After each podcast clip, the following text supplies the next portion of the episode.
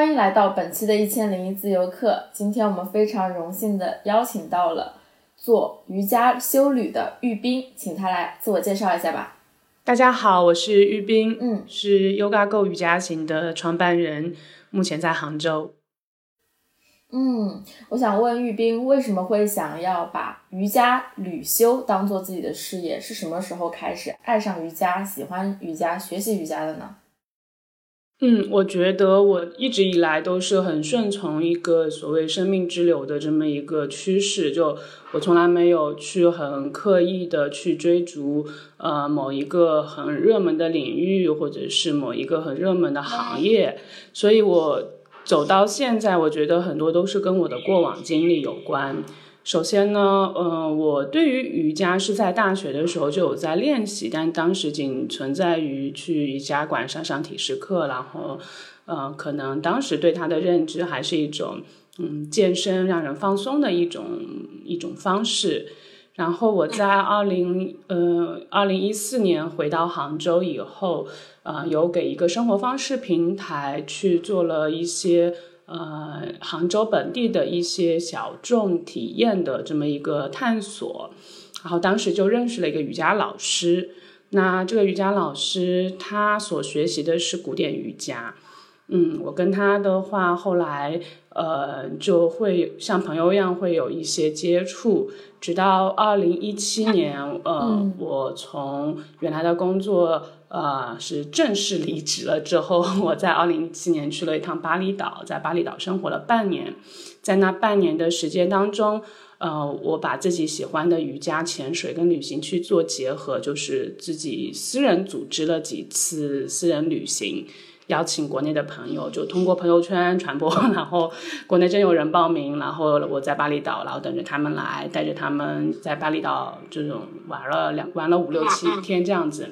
然后有一期的旅修，有一当时还不知道旅修这个概念，当时只是把它定义为一趟呃瑜伽旅行这样子。那有一期的瑜伽旅行，我就是跟我之前认识的这位瑜伽老师合作的，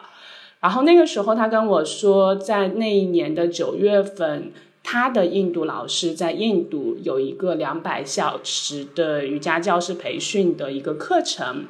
啊，建议我去参加。然后那一年我正好也立了一个 flag，就是我这一年想要考一个瑜伽教培，但当时也没有想好考什么，只是想要想要去认识一下什么是真正的瑜伽。然后再加上他说，你如果来我们的这个学院去上课的话，在那里过生日会是一段很难忘的经历。加上我的生日也在九月，然后我就觉得，嗯，那我一定要去。然后我就去了印度，啊，九月份，二零一七年的九月份，去了印度的北部乌塔卡什，是一个喜马拉雅的山区。呃，距离我们所谓知道的瑜伽圣城 Rishikesh 还有大概六个小时的车程，非常靠近西藏的阿里。所以我在那里生活学习了一个月，这一个月的呃学习经历对我的影响非常的大啊！它不仅在我的个人的意识层面以及我个人的身心和生活状态层面有了很大的改善以外，呃，它也我也是。就是想要做瑜伽行这件事情，我也是在印度，在那个时候，呃，萌发的，并且我在印度上课期间，我还画了一个思维导图。当时在思维导图上画的这个名称也叫瑜伽行，只不过英文名可能叫另外一个，后来是改，就是换了一个英文名。但是瑜伽行这三个字是在印度种下的。然后回国之后，我就找到了我原来工作的旅游公司，因为我在一四年一直到一七年去巴厘岛之前，我都是在一家叫游侠客的呃旅行公司做旅游编辑。嗯，那我回来之后，我就跟我们的老板有有聊，然后他也很支持我做这个项目，那就很自然的就回到了游侠客，在类似于公司内部创业，做了 Yoga Go 瑜伽行这个项目。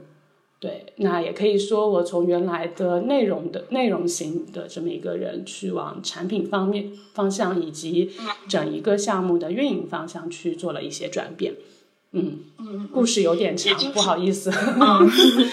没有没有，我觉得这个故事特别的精彩。我想说，你是从印度，也就是回来之后开始办的这一个瑜伽行，也就是说从二零一七年末到至今。那这四年做瑜伽行对你来说有什么样子的感受或收获吗？呃，我觉得，嗯，如果说收获的话，我觉得最大的收获就是我我不再会有很多迷茫或者是很有不知道自己要做什么的这种时期。其实我很少有，之前也很少有，之前有过，但不太多。那自从我把瑜伽跟旅行结合去做了 Yoga Go 瑜伽行这件事情之后，我觉得这就是我人生的使命和我这一辈子要做的事情了。所以无论无论外界遇到了什么，无论说疫情对旅游旅行行业确实有很大的打击，啊、那我也不会去动摇说我要我要我要换行，或者是我要我要回到去打工，或者说我要做做别的一些事情，我要放弃我原来做的瑜伽旅行这件事情，从来没有想过。所以我觉得这四年来最大的收获就是，我觉得我自己更加坚定了，并且嗯，在生活方方面面也都嗯一一直都都都在做自己喜欢的事情、热爱的事情。所以无论是他有怎样子的呃呃靠上，就是呃无论是经济上的，还是有怎样的困难困境。它都不是一个绝对的片面的呃一个一个状态了，就就会更加的平平衡和平和。身心平衡。对对对，因为嗯嗯，其实其实如果你刨根结底的去探寻的话，它并不一定只是做瑜伽行这件事情让我有这方面的收获。我觉得更多的是我学习了古典瑜伽之后，它带给我的收获。然后我去追随了他的生活方式和这种嗯根本的哲学的理念。那他在我的在我的意识当中和在我在我的日常生活当中一直都是贯穿着的。那比如说我们会倡导，我们会倡导嗯瑜伽生活当中好好吃饭呀，好好睡觉呀等等非常普遍的瑜伽五要，以及非谈多哲学当中最根本的非二元对立。的这些哲学的根本，那在日常生活遇到的情况下，我们不会觉得这件事情一定好或者是不好。疫情来了，对旅游行业一定好还是不好吗？并不能这么说。所以，对对，我就会更加的，对对，更加坚定的去走这条路了。我觉得这个收获听上去有点虚，或者是。嗯，是很抽象化的东西，但我觉得它确实是一笔非常宝贵的财富。嗯嗯嗯嗯，好，谢谢玉斌的分享。我想还想了解的就是瑜伽行，它现在是一个瑜伽加一个修旅的一个元素的结合。那你当时是怎么想到把瑜伽和旅行结合在一起？是因为你自己是做旅行行业的吗？还是有更多的考虑？呃，首先瑜伽行，它我们对它的一句话概括，其实一直以来从一八年开始一直都没有变过。瑜伽行是专注做身心平衡、自然疗愈的瑜伽进修旅行平台。然后我们会自营自己的一些旅修的产品，那就是一些旅行旅行产品喽。那同时也会去分享和分销一些合作伙伴，甚至一些国外的进修营的一些，呃，它本身就有的一些 retreat package，就是本身就有的进修产品。同时我们也会呃去宣传一些瑜伽节啊之类的一些资讯。所以它并不仅仅只是把人带到一个风景优美的地方去练习我们大众现在所认知的瑜伽体式。就那我想先问你，你觉得瑜伽是什么？反客为主，我觉得瑜伽，嗯，我对瑜伽没有特别深的概念的。我觉得它可能有些人，我有遇到一些呃学佛学的或者是爱玄学的人，他们会有这样的生活习惯，就是拿瑜伽来修行。当然，我也认识更多的人，大多数的人都是拿瑜伽来呃锻炼身体，就是女生有更好的体态嘛，嗯。对，这两者都没错。就现在整一个呃瑜伽领域也主要分为两派，一派就是呃以练习体身体为主，我们要通过瑜伽去强身健体，然后拍一些美美的照片呀，或者是做看上去非常的厉害的一些体式啊，身体层面的一些姿势啊，这是一派。然后另一派他会觉得瑜伽它是呃对人的灵性上面的一些修行的一种方式。这两个都没有错。那真正瑜伽其实是这两者相结合。我们既有体式的练习，也有冥想，然后也有一些分爱的一些部分，然后也会有一些呼吸啊，或者是呃饮食啊等等各方面部分。所以这也是我所学的传统瑜伽告诉我的。那那现在。我我是想要把我所学习到的传统瑜伽的受益的地方，去通过旅行去传播。所以我们的瑜伽旅修并不仅仅只是身体层面的练习，我们也会有，并且我们会通过这个先去打开一扇门，让更多人了解到，因为它适应市场嘛。那我们会带到大家去到呃大山大海，去风景优美的去地方去铺开垫子去练习。那那引进来之后，我们会更会更深的去告诉，让大家去通过旅行体会到，哦，瑜伽它不仅仅只是垫子上的洗练，我们在旅途的过程当中也会吃到什么东西，遇到的人，然后我们日常的作息，这些也同时去反映了瑜伽的灵性层面的东西，因为。你说瑜伽灵性修行上的这一部分，它确实很难在瑜伽馆里头去去去去传递，对，所以呃，所以瑜伽行的形成其实是为了去传播古典瑜伽的一个大的生活方式，因为旅行是生活的缩影嘛。那至于你最开始提到的问题，我为什么会做这一个？其实我在最开始讲那个。长长的故事的时候，就已经回答了。嗯，好的好，谢谢谢谢。那你现在，呃，就是去过那么多地方去旅修，那你觉得路上有没有什么特别有意思的经历，带给人特别特别的体验呢？嗯，那这里我就正好再补充一下。我刚才是从一七年重点讲了一七年开始之后的一些个人经历。那从一七年之前，我顺带补充一下，其实我在大学毕业之后没有马上的工作，也没有考研，我是间隔年了两年。大学之后，我毕业之后我就自己背包旅行了很多地方，然后也有去到像土耳其、格鲁吉亚，当年还不是格鲁吉亚，当年还真的没什么中国人会去。去到那些地方去背包旅行，然后一路都是搭顺风车啊、沙发客啊，走进当地人家里。然后一三年的时候又去新西兰打工度假了一年，就那一年当中，我有把整个新西兰有玩有有旅行遍，但是也大部分也是半旅居，就是会在一个地方可能会做一些农场的工作，或者是做一些海鲜场的工作几个月，然后再接着旅行。然后去接触当地人，然后以及呃回国回到就是一四年回到杭州正式工作之后，因为工作关系，我也仍然可以去到很多地方，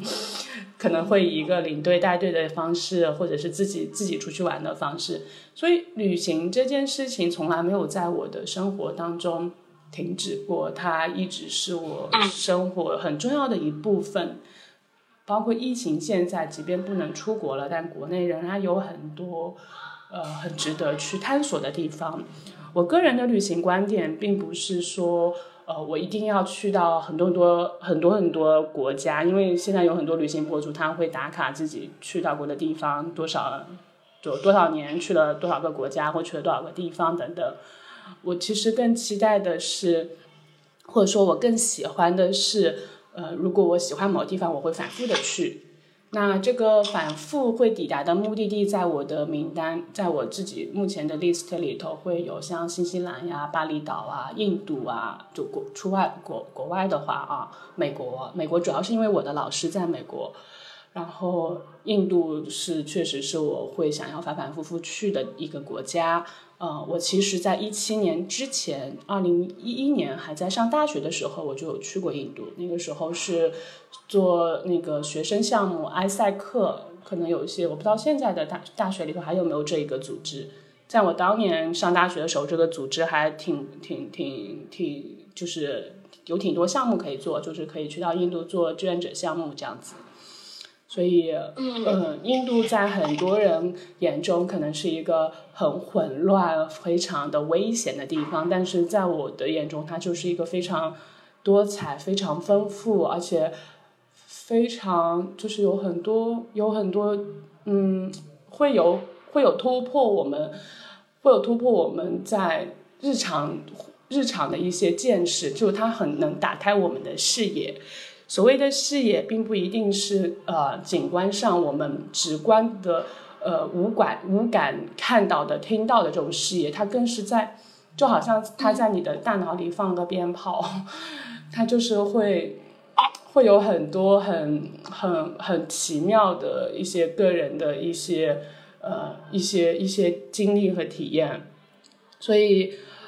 嗯，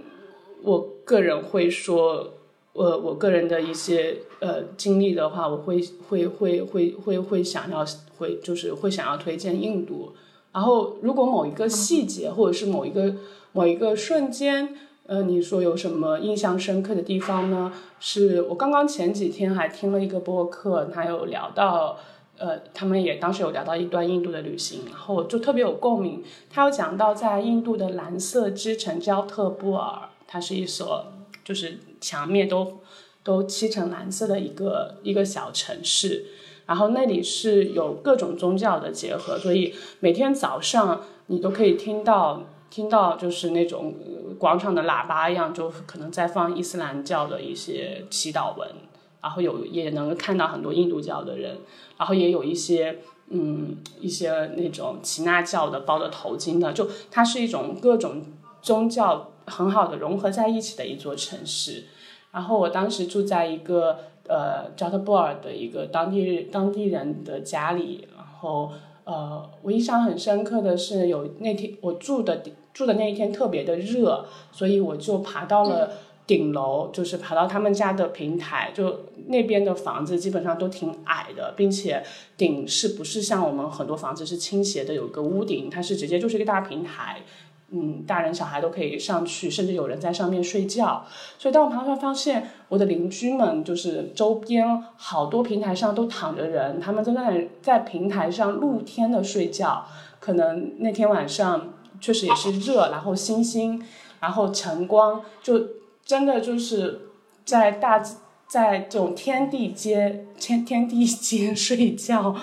然后就听着就看着，因为。凌晨比较早，然后我就看着太阳慢慢的把那个一大片的屋顶的平台照亮，然后人们渐渐苏醒，然后开始日常的劳动，然后呃整个城市放着放着一些呃祈祷的一些一些声音和音乐，然后等到早上的时候有小孩在屋顶上放风筝。就那一段，我我当时也没有去到别的地方，就坐在屋顶上去感受这种城这座城市，我就嗯觉得特别的特别的喜悦和自在，对，这可以算是一个比较难忘的一段经历吧。嗯，我感觉其实很多，所以我只是剪了一小段。嗯。我可以可以再分享分享也没关系。我刚刚听你的描述，我觉得好像只有去体验了，我好像真的能躺在那个屋顶上去看天地之间的时候，我可能真的会心灵会不太一样。因为现在在城市中嘛，很少有这种感受。而且印度它本身有一种神秘神秘的那种佛教的古老文文明的那种感觉，好像感觉更不一样。然后如果你还有什么？更有意思的经历，你还可以再分享一个，没有关系。呃，其实，在我接触瑜伽之前，我经常会有在旅途当中，呃，我相信大家应该也会能够同样的感受，就是当你看到一片特别特别壮美的风景也好，或者是一个一个一个瞬间也好，你突然会美到想哭。我不知道你有没有过这样子的经历，在旅途的过程当中。嗯，我有好几个这样子的瞬间，并且我记我记得那些瞬间，嗯，包括呃，也是在刚刚毕业之后有去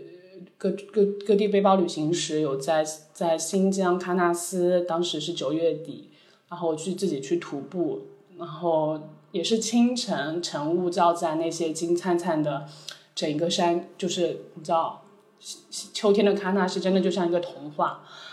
然后也周围没有什么人，因为徒步在山林当中，就真的是就只有徒步一起一起徒步的同伴。然后有一个就是有一个有几个瞬间，真的是美到想哭。然后还有我也不知道为什么，我自己去泰姬陵的时候，它虽然是一个人造的建筑，但是我走进泰姬陵，看到看到看到阳光下的那个白色建筑的时候，我也有这种美到想哭的冲动。但那个时候我并不理解为什么会有这样的感受。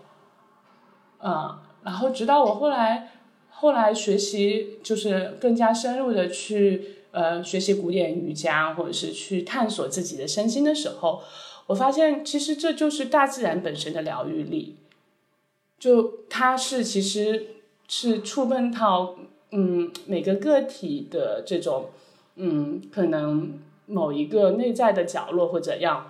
然后还有一点是。嗯，我们的古典瑜伽当中会讲到，呃，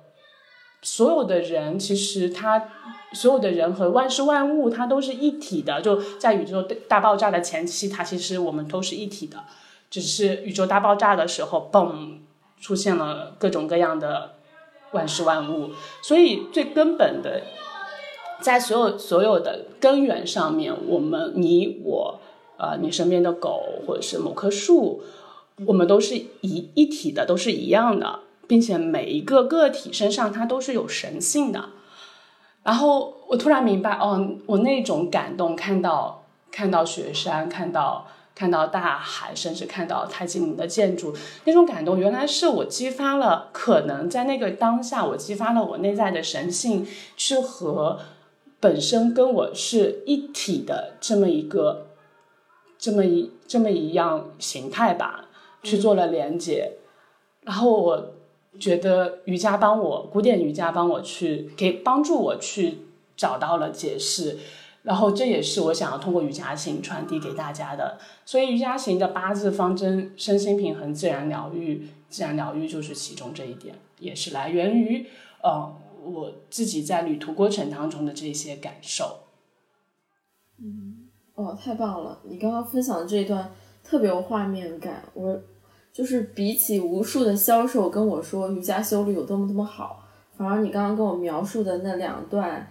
你的经历、你的感受，我就觉得特别有对自然神圣的向往的那种画面感，对对对，特别感特别感动。因为我一直想要做，其实是 yoga retreat，就是国外 retreat 这个概念。然后拿到国内来之后，我就不知道怎么去翻译它。然后我一直都是用进修这个词去翻译。那其实说白了就是 retreat。那 retreat 它最开始最就是最起源的一个意思，它其实是指一些呃呃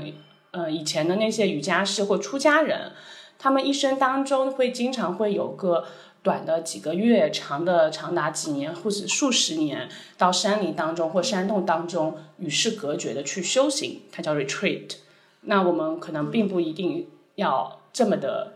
呃极端，然后我们也需要去给到现代人一种一种这种去呃去短暂修行的这么一个经历吧，应该可以说。所以对，所以我一直想要传播的是。呃，Yoga Retreat 进修的这么一个理念，然后我觉得它是所有人类都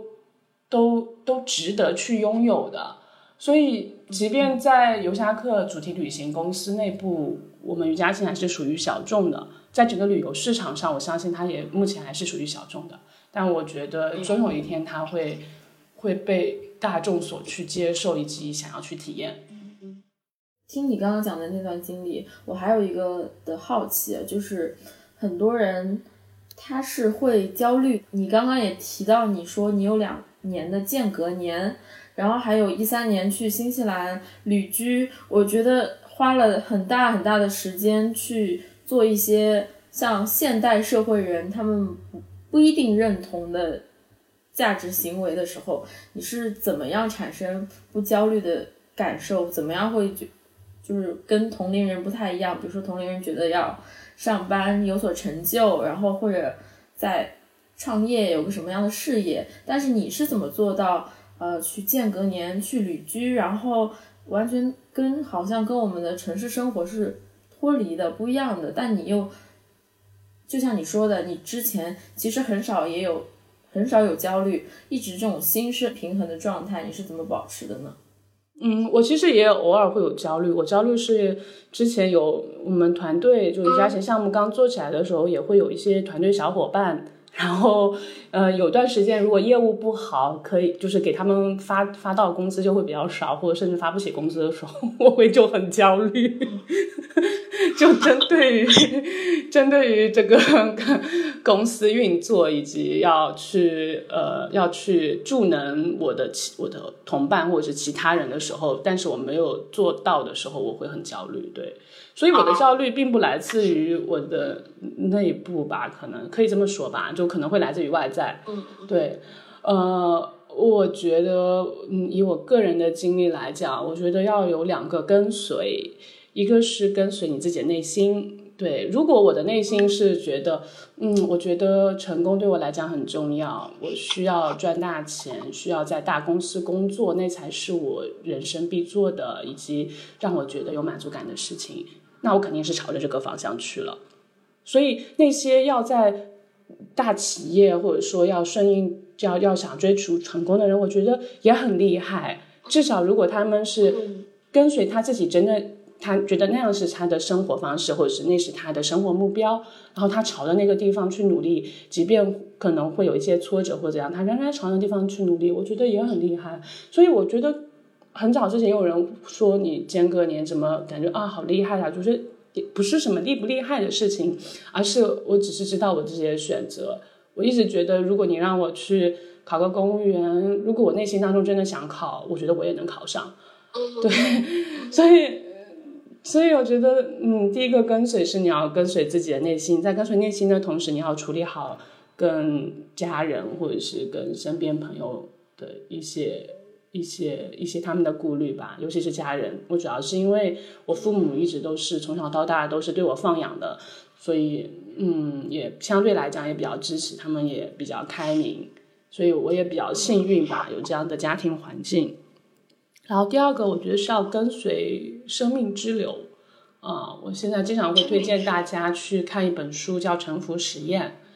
嗯，它一本小小的书，不是很不是嗯没有没有特别厚，但是非常值得一读，啊，我读它的时候，我会觉得啊，这就是我想要说的话，对他把我想心里想的都说出来了，就。嗯，很多时候，嗯，为什么我会去间隔年？为什么我回来会来到游侠客？我为什么又做了瑜伽行？很多事情并不完完全全是由我去决定的，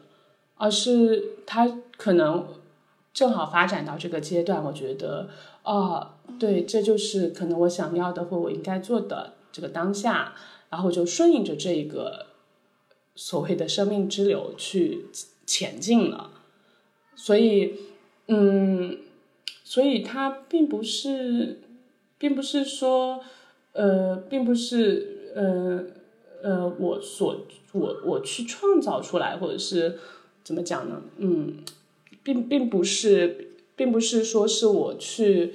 呃，对，我知道你的意思，就是你没有刻意的去维持身心的平衡，就是追随身体和心灵它自己的声音。还有一个很重要的一点，你要有觉察，就是你可能会，比如说明明可能你的心里是这么想的，但你行动或者是有往另外一个方向去，那可可能是你没有觉察到自己内心到底是怎么想的。然后可能比如说打个简单的例子，就是某一天我可能想要完成，我今天要完成一篇微信推文，但是他一直都做不好。或者是中间怎么样总卡住了，我可能会觉察到，嗯，可能里头某一个环节，或者是我跟某个人的沟通，呃，是出现了问题，我需要先解决那个漏洞，我才能够做完这篇内容。就就你要去去做一些，嗯，就是要去感受到，哎，这说不定是生活本身该有的安排，那就会放下一些焦虑，或者是放下一些放下。放下一些偏见吧，对我觉得要训练自己的觉察。嗯嗯嗯，对，我觉得刚刚提的三个建议都非常的好。然后我再提一个个例啊，就是我还是觉得当下的青年人，就是特别在城市生活的这批青年人，他们还有一种状况，就是说他们可能知道了自己，就是自己的欲求和自己心里的方向是不一样的，就是他们对他们心里的欲望，说我想要爬到，比如说我举个例子，大厂的顶端，或者是达到世俗的。某个成功的标准，但是他们身体上或者是他们真正的精神追求，经常会有说啊，我想老了之后退休在一个山林之间，就是他们之的欲望和自己生灵的追求其实是，呃，是两个相相悖的状况。但是有些人会碍于父母的压力啊、社会的压力啊，他们在不断的做世俗眼里的成功，但他们心灵可能。也是像我们这样容易想要追求一些自然疗愈啊这种状况，如果有这样的割裂的状态，你对这样的年轻人会有什么样的建议呢？我觉得还是要去专注当下，就是嗯，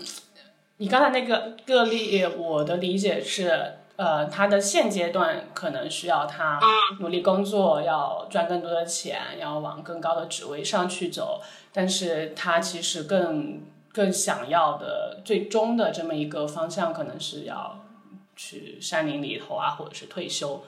那说明他现在并不想要退休啊。如果他还在还在 努力工作的话，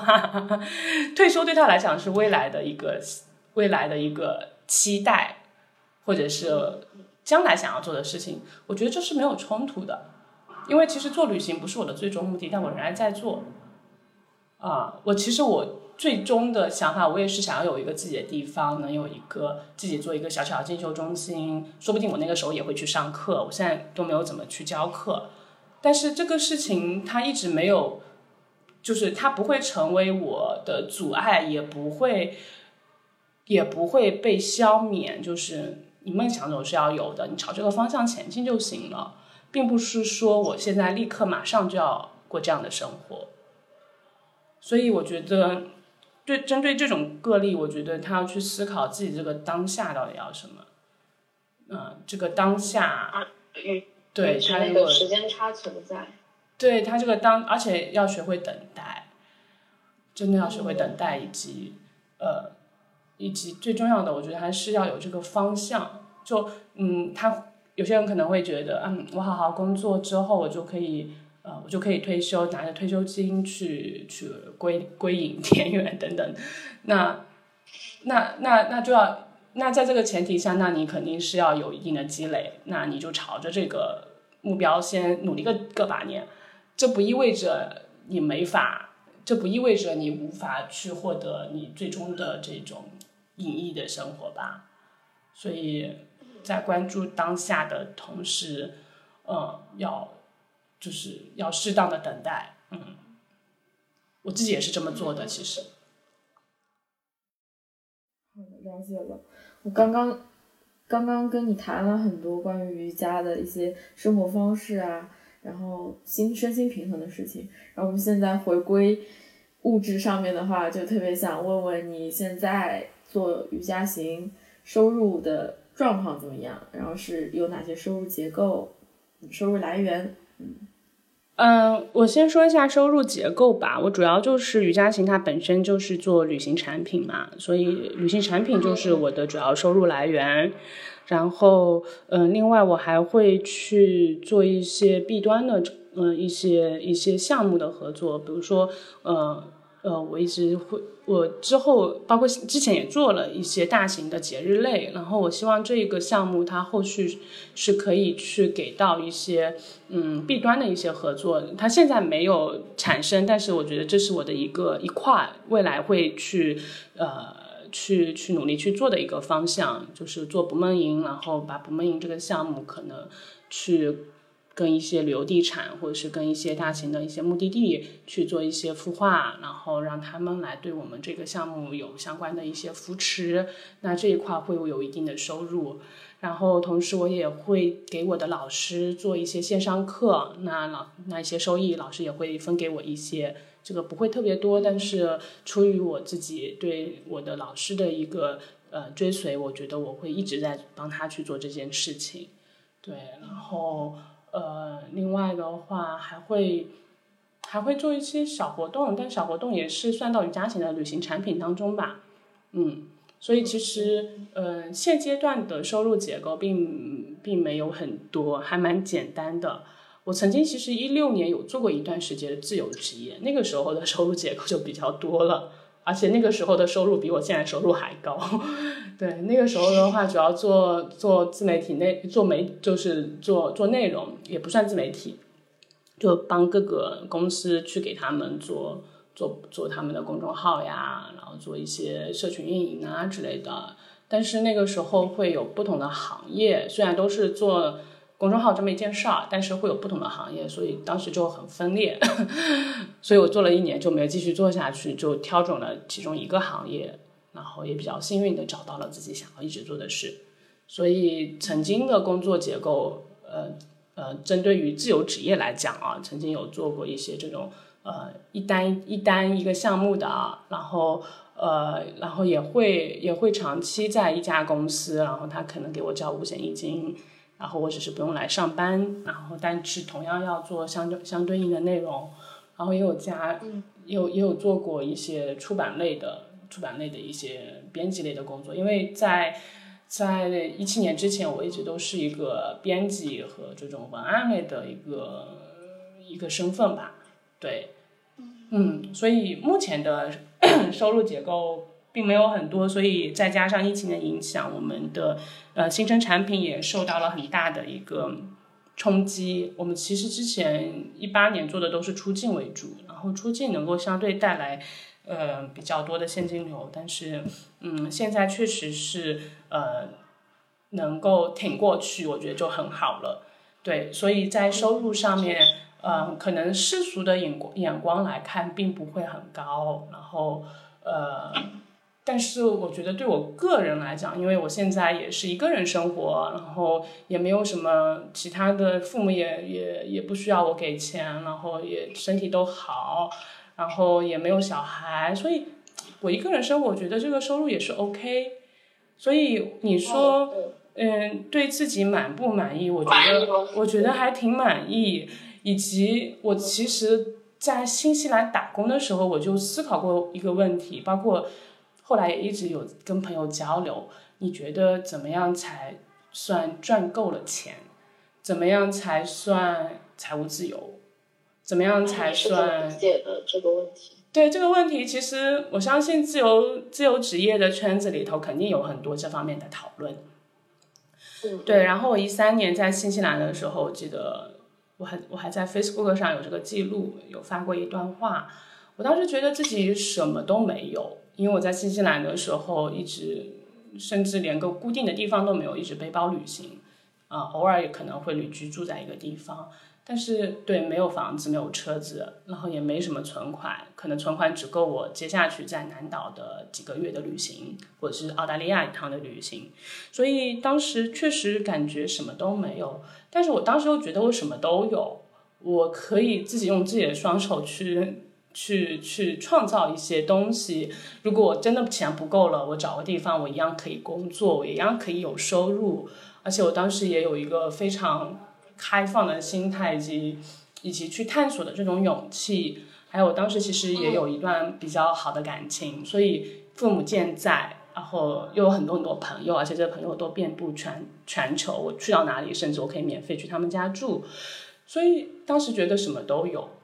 我当时是一种非常嗯满足和喜悦的一种状态，然后这已经七八年过去了，回观回观现在，我好像还是仍然这种状态，就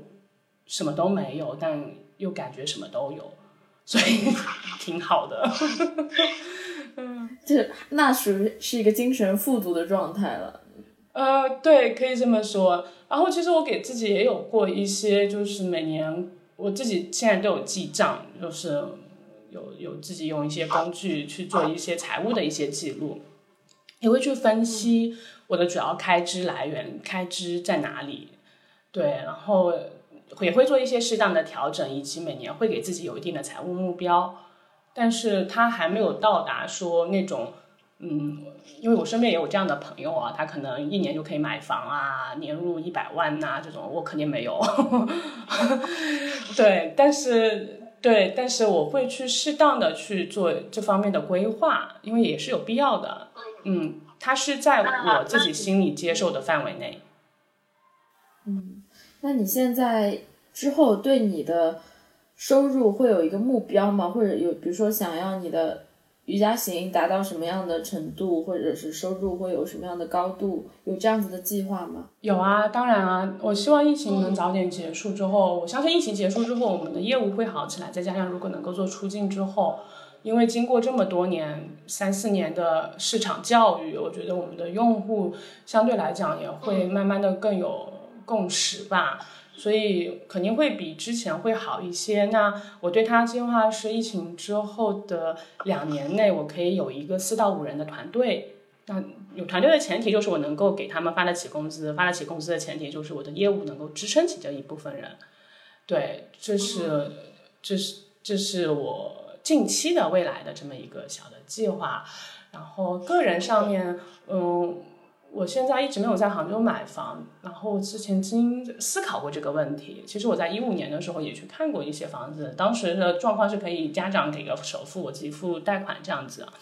但阴差阳错，就不知道为什么一五年、一八年那段那两年，我还是有关注过房产的这一块儿。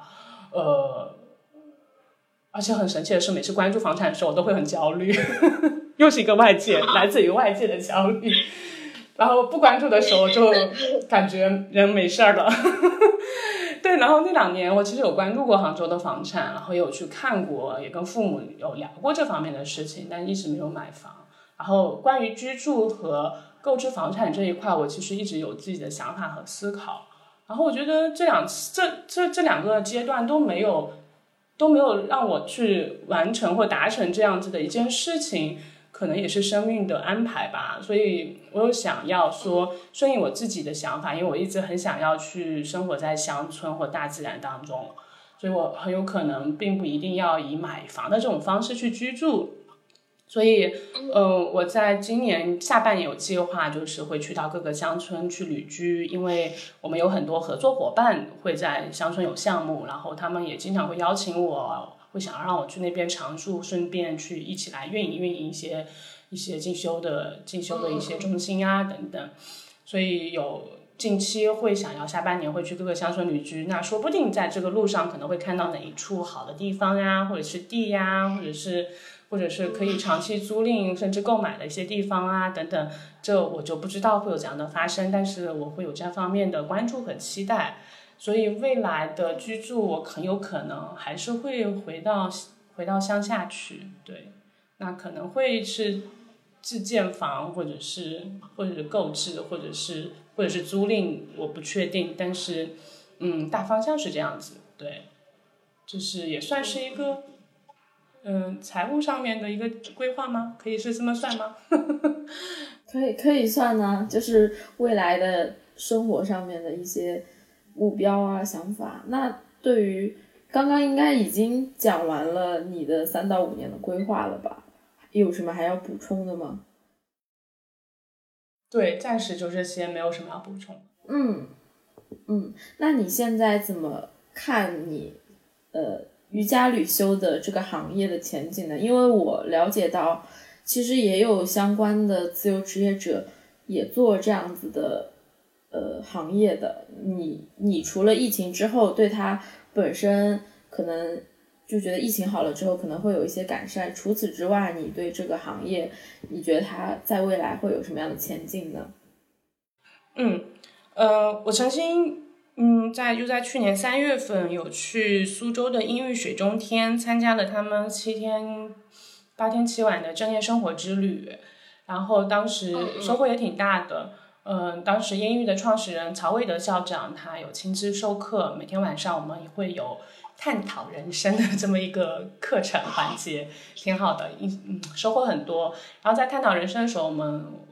也会讲到关于财富呀、金钱呀、未来的趋势啊等等各方面。我当时我问问曹校长说，你觉得身心灵或者是身心它是一个行业吗？那它未来的市场的趋势会是怎样？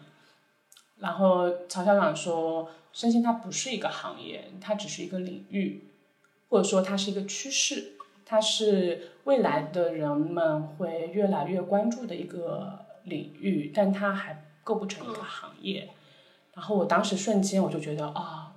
我从我我我其实以前一直不知道自己怎么介绍自己在什么行业。你说我在瑜伽行业吗？你在哪个行业呀？然后从那以后我就觉得很铁心铁心铁定的心的是，会至少这几年我会说我自己在旅游行业去传播跟身心相关的事情。所以所以你说瑜伽旅修它的行业前景有多大？它其实更我觉得更应该去说说旅游行业，对。因为旅修这件事情，Yoga Retreat 这件事情，在国内，我估计真的好，应该很少有人会接触，就是很少会有人，可能他会作为一个体验者去接触到，慢慢越来越多。但是去做这件事情的正儿八经去做这件事情的人，其实并没有，因为我们在。我们在很在也我在也看了一些，因为自己在这个这个领域待了这么久，我也会关注到其他的一些旅游公司啊或者样，好像没有哪家旅游公司有专门在做这一块儿。因为也有一些，因为有侠客的关系，我会有一些旅游行同行们的一些关注，像一些大的集团或者是平台，他们也有想要做这一部分，但他们没有自己做产品，他们甚至想要拿我们的产品在他们平台上进行售卖等等，所以并没有哪个旅游公司有在做，在做瑜伽进修这件事情，倒是会有一些嗯媒体公司或者是呃或者是瑜伽馆或瑜伽老师个人也在在做。那我觉得他们其实也不算在进修旅行行业当中，他们可能有本职的瑜伽教教学的工作，或者某一个他是我知道有上海有一家媒体公司做的很好，对，然后但他可能背景还是媒体公司，他基因还是做传媒的。那我的基因是因为在我的母公司游侠客旗下，那我就是我的基因就是一个呃旅游产品的基因。所以你与其去说进修旅行的行业，呃，未来的行业趋势，我觉得更值得去讨论旅行行业的趋势。那就我的感受力来讲，我觉得，嗯，大家的旅行方式，大众的旅行方式也在这二十年间有很大的变化。从最初的跟团游，到后面的这种自助游，啊，这种小车团等等。那未来的话，肯定是会往一个主题旅行的方向发展的。所以我一直对游侠客做的事情非常有信心，因为我们的母公司它就是做各种主题旅行的。啊，除了我这边的瑜伽进修以外，还会有像高端度假呀、房车呀、亲子呀、摄影呀，以及做了十多年的户外等等。所以未来的旅行的趋势，呃，我觉得会越来越往这种社交社群化，就是可能对某一个兴趣领域感关注的这么一波人，他们一起出去出游。啊，或者是即便是自助游的形式出去，那会更有这些旅行者会更注重当地的体验，或者是某一些有特别主题的美食也好，或者是像我的瑜伽冥想啊啊，或者是绘画呀、建筑呀等等某一某一主题的呃一些当地的一些体验。所以我相信这是未来的趋势。那瑜伽旅行或者说进修旅行作为主题旅行当中的一部分。它是在一个趋势和萌芽的阶段，那至于它能够呃发展到一个怎样子的，它是否会像某一些其他的行业，比如说电动车、电动汽车之类的这种蹦，在某一个阶段就就猪也能够起飞的 这种新兴热门行业的话，我不确定，毕竟我们还是一个旅行旅行行业，还是一个服务行业。它嗯，在整一个国家的政策当中，它还是属于第三产业。那呃，它的兴盛和它的嗯，它在它在这个或者是进修在旅行行业当中的爆发，它很基于人们的意识或者是人们的认知。呃，我觉得近十年或近二十年，嗯，这个大家对对健康或对身心的这种认知和需求有在发展，但它不会很快，它会很慢，对。所以，所以即便是慢，我觉得还是很有需很需要有一些坚守的人。对，那我也希望自己是成为这个坚守的人。哦，谢谢谢谢，刚刚那段话我特别受用，特别是特别是在说身心是一个领域，然后不是行业的时候，然后包括后面这么多的描述，让我对这个行业有了更深的认识。然后也谢谢玉斌的分享。然后我们今天的采访到这里差不多就结束了。然后玉斌还有什么要补充的部分吗？最后祝大家能够在日常生活当中啊，时时保持觉察，保持喜乐，保持自在。然后有机会也欢迎大家啊，跟我一起啊，在旅途的过程当中去体验古典瑜伽。对，让我们一起无处不瑜伽。好，谢谢玉斌今天的分享。嗯。